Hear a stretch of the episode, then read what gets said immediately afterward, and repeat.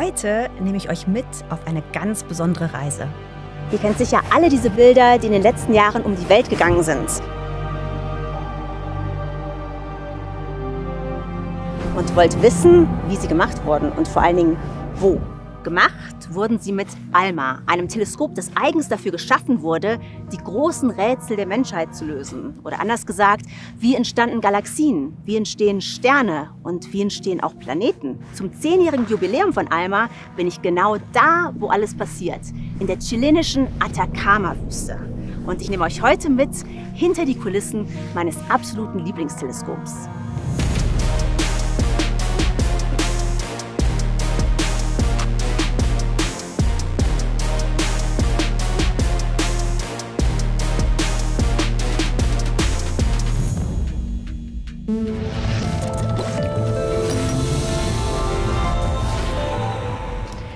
ALMA hat ein erklärtes Ziel, die Suche nach unseren kosmischen Ursprüngen.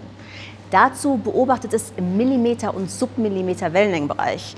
Das ist ein Bereich des Lichts, den wir mit unseren Augen gar nicht sehen können. Im Weltall strahlen vor allem sehr kalte Objekte in diesem Wellenlängenbereich, wie zum Beispiel die Gas- und Staubscheiben, aus denen Planeten entstehen. Das heißt, mit ALMA könnten wir möglicherweise Hinweise auf die Entstehung unserer eigenen Erde bekommen. Die Daten, die wir mit ALMA bekommen, sind der Wahnsinn. Wo frühere Teleskope nur einen diffusen, verschwommenen Lichtfleck gesehen haben, sieht ALMA gestochen scharfe, detaillierte Bilder. Da ist es klar, dass der Andrang von Wissenschaftlern aus aller Welt riesig ist. Alle wollen mit ALMA beobachten. Aber im Schnitt wird nur einer von zehn Beobachtungsanträgen angenommen. Hey Liz! Hi, hi, Hi. Susanna. How are the observations going? They are going very well. The weather's great and we are looking at starburst galaxies at the moment. Fantastic. Hier im Kontrollraum beginnt die Arbeit der Astronomen, also meine Arbeit. Alle Daten, die von den Antennen aufgezeichnet werden, kommen hier an. Und dann checken wir mit Hilfe von Quasaren als Vergleichsquellen, ob alles passt. Ich sehe hier, wie die Antennen angeordnet sind und ich kann auch sehen, ob die Messung gut funktioniert hat. Dann schauen wir mal, ob schon bei den ersten Hochrechnungen was reingekommen ist. Ähm, aber ich kann jetzt schon mal sehen, das ist wirklich das Bild von dieser Galaxie, dieser sehr weit entfernten Galaxie. Aber cool. Also wir haben vielleicht eine neue Galaxie entdeckt. Die richtig schönen Bilder, die bekommen wir hier leider nicht zu sehen. Das fand ich auch sehr, sehr enttäuschend, als ich das erste Mal hier war, muss ich sagen, weil ALMA ein Interferometer ist. Und um die Daten zu prozessieren, braucht es manchmal mehrere Wochen. Wie genau das geht, das seht ihr in diesem Video hier.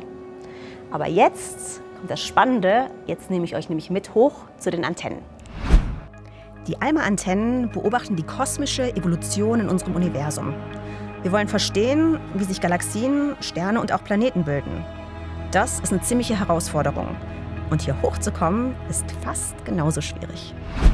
Ich muss jetzt einen medizinischen Check machen, um zu sehen, ob ich fit bin, um hoch auf 5000 Meter zu fahren. Das ist immer ein bisschen, uh, ich bin ein bisschen nervös, weil man reagiert jedes Mal auf die Höhe anders. Hier werden jetzt mein Blutdruck und die Sauerstoffsättigung im Blut geprüft, um zu sehen, ob ich die Höhe gut vertrage. Very, very good. Perfekt. like if you stay in not altitude. yeah. Also wunderbar, ich bin fit und ich kann hoch. So, ich habe jetzt hier meinen Sauerstoff bekommen. Das heißt, ich bin bereit zum Hochfahren auf 5000 Meter.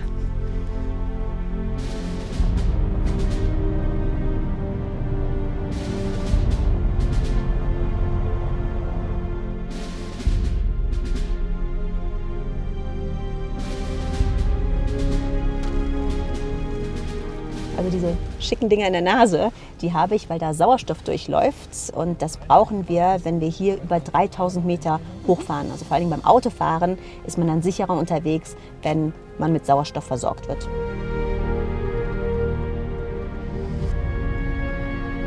Wagen 16, Kilometer 41, keine Neuigkeiten.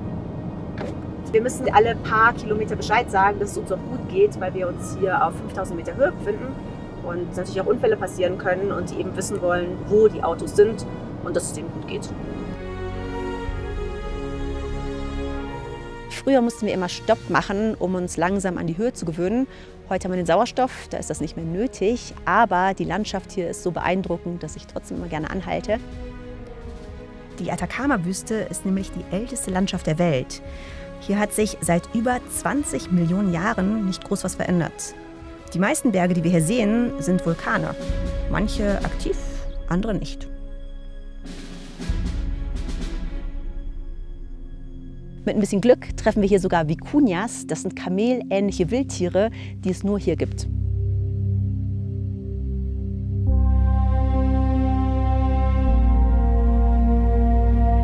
Das ist für mich meine Heimat irgendwo. Ich arbeite jeden Tag mit den Daten von diesen Antennen und hier einfach vor Ort zu sein, die Antennen zu sehen, wie sie sich bewegen, ähm, wie sie in den Himmel schauen und ich weiß, dass sie mir meine Daten bringen, ist fantastisch. Und der Ort ist natürlich ganz besonders. Also es ist wirklich ein Feeling wie auf einem anderen Planeten oder auf dem Mond. Oh, Wahnsinn, oder? Das Auto freut sich auch. Wir sind hier auf 5200 Meter auf der Chachnantur Hochebene. Und hier stehen die Antennen, meine Lieblinge von Alma. Es sind insgesamt 66 Antennen und die werden alle zusammengeschaltet, um das größte Millimeter-Submillimeter-Teleskop der Welt zu bilden.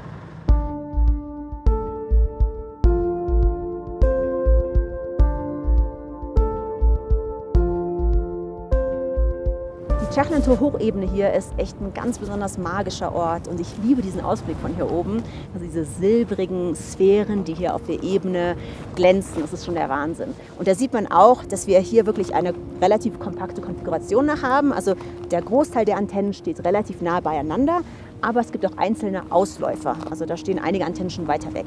Und wir sind jetzt gerade in der Konfiguration 4. Also 1 ist das kompakteste, sind alle Antennen nah beieinander und 10 ist das größte. Da gibt es Baselines, also Entfernungen zwischen Antennen von bis zu 16 Kilometern. ALMA ist ein Teleskop, aber wir sehen hier 66 Antennen. Und der Grund dafür ist, dass ALMA ja kein einfaches Teleskop ist, sondern ein Interferometer. Das heißt, das Licht oder die Lichtwellen, die bei diesen Antennen ankommen, werden alle zusammengeschaltet und bilden so ein riesiges virtuelles Teleskop. Damit stellt ALMA wirklich alle anderen Millimeter, Submillimeter Teleskope bis jetzt in den Schatten. Die Antennen sind ja in den Himmel gerichtet, das heißt, wir machen tatsächlich gerade wissenschaftliche Beobachtungen und das am helllichten Tag. Wie kann das sein? Das ist so, dass die Sonne eigentlich im Infrarot und vor allem im sichtbaren und ein bisschen im UV-Bereich strahlt, aber wir beobachten in einem anderen Wellenlängenbereich.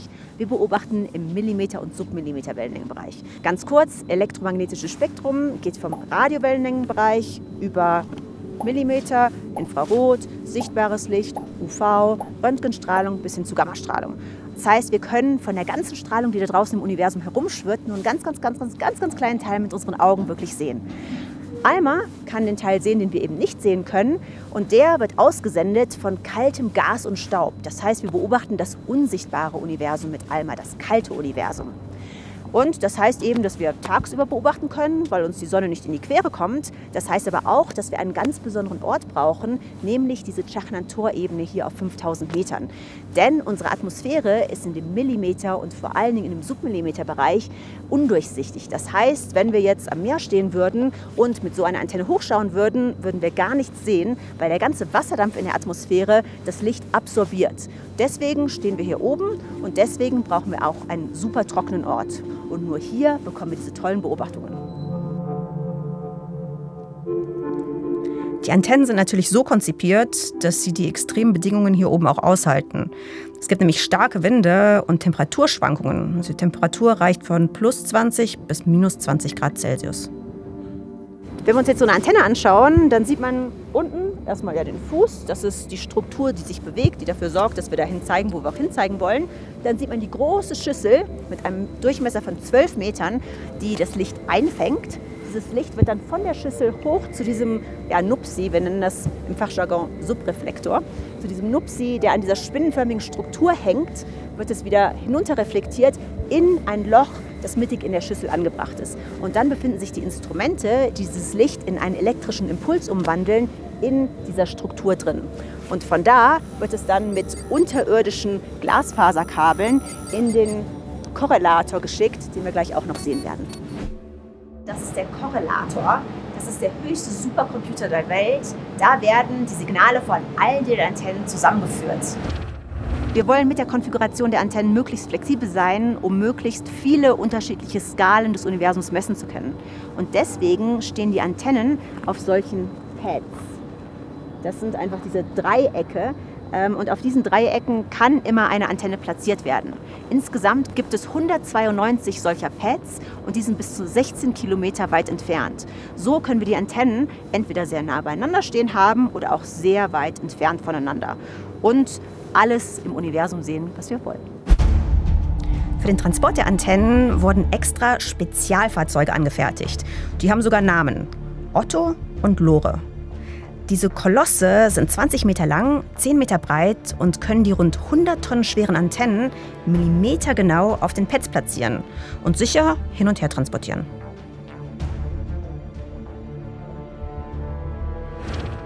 Es ist ein ganz schöner Aufwand, die Antennen zu bewegen, vor allem wenn die general überholt werden müssen. Das passiert in etwa alle 10 Jahre. Dann kommen die in diese Halle hier runter auf 3000 Metern. Und in dieser Halle sieht man erst, wie riesig die Antennen eigentlich sind. Auf dem Plateau wirkten die gar nicht so groß. Und ich nehme euch jetzt mal mit rein in eine Antenne.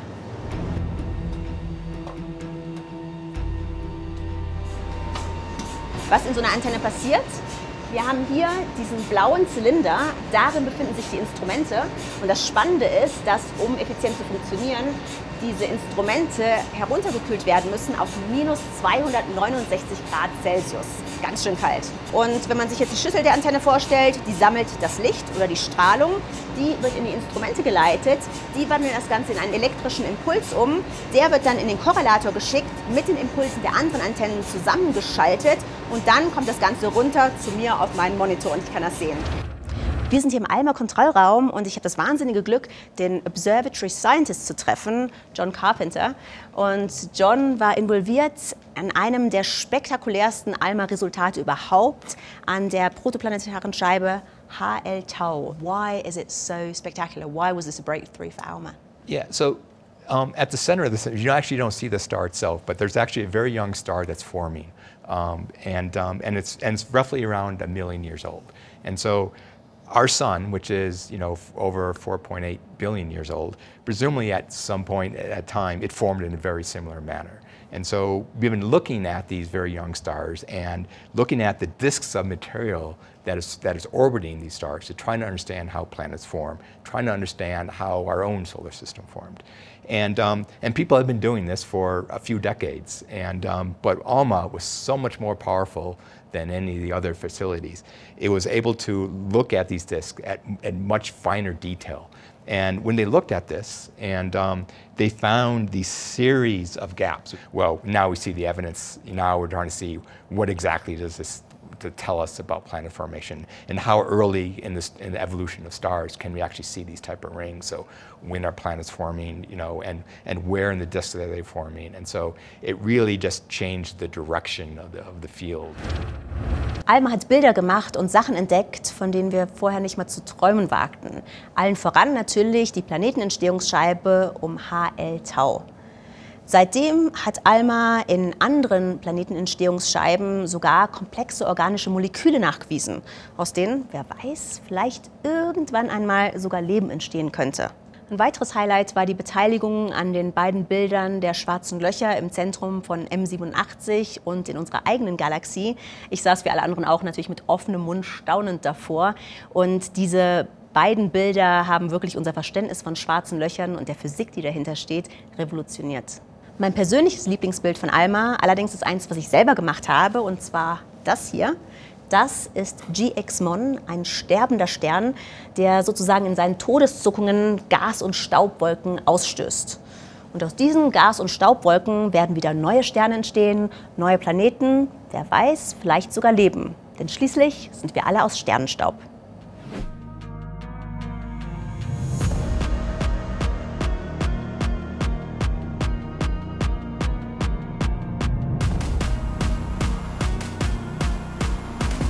Alma hat die Erwartungen der meisten Astronomen sogar noch übertroffen. Happy Birthday, Alma! Auf die nächsten zehn Jahre und immer Clear Skies!